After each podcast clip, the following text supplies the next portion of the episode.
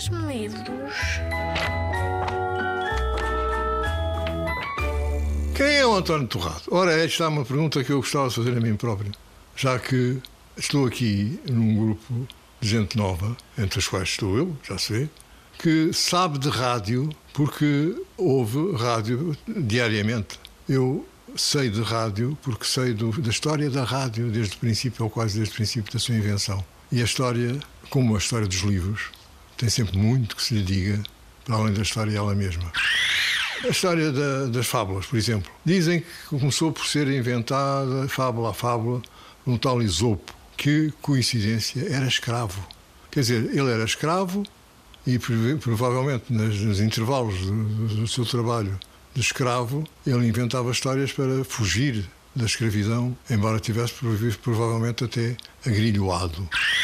Agora, o que é uma fábula? Uma fábula é uma história, mas é uma história dialogada entre seres inanimados, isto é, sem, sem alma, e entre uh, pessoas, embora se, se tratar de pessoas e não de seres inanimados, o termo fábula já foge um bocadinho.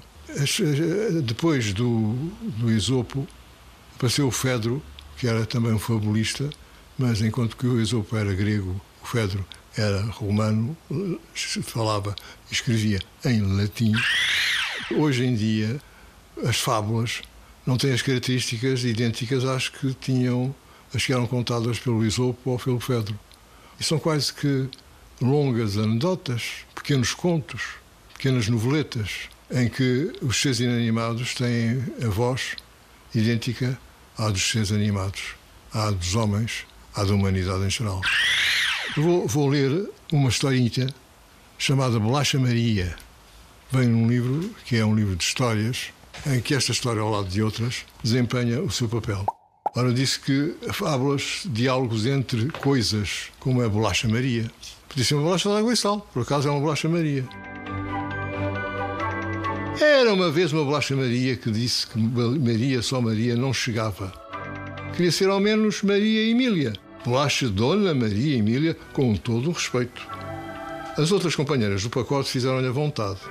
Mas quando uma bolacha Maria começa com exigências, oh, nunca mais para. Pensando melhor, não dispenso os apelidos.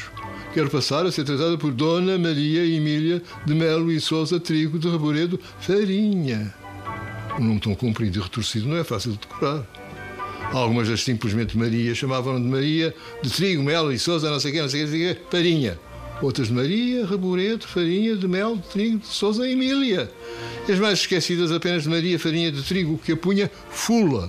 Distingam-me, separem-me, marquem a diferença. Eu sou uma bolacha especial, uma bolacha Dona Maria Emília de Melo e Souza Trigo de Farinha.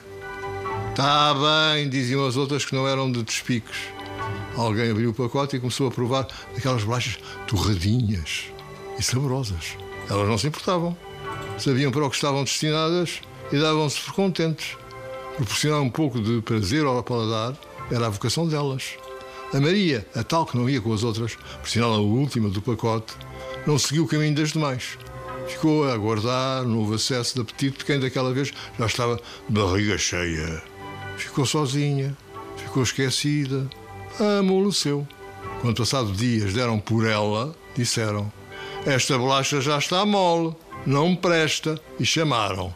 Bobby, Bobby, anda cá, toma, toma, toma, toma, toma, toma. Bobby de rabinho a abanar, muito sacoteante e salivante, veio, tomou. Foi assim que a excelentíssima bolacha Dona Maria Emília de Mel e Souza Trigo Reboreiro de Farinha acabou na boca de um cão. Esta história é pequenina e sabe a pouco. Pois é, Bobby também achou o mesmo.